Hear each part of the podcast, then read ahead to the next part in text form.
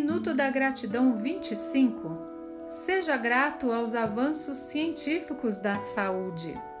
Sem eles, não teríamos a expectativa de vida que temos hoje. Não teríamos vacinas, equipamentos, tratamentos e diagnósticos.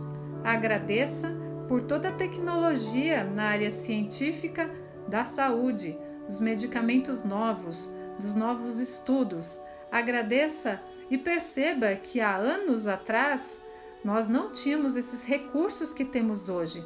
Então seja grato, seja grato pelos estudos, pelos cientistas, pelos laboratórios, por toda a tecnologia envolvida para que a gente possa ter mais saúde.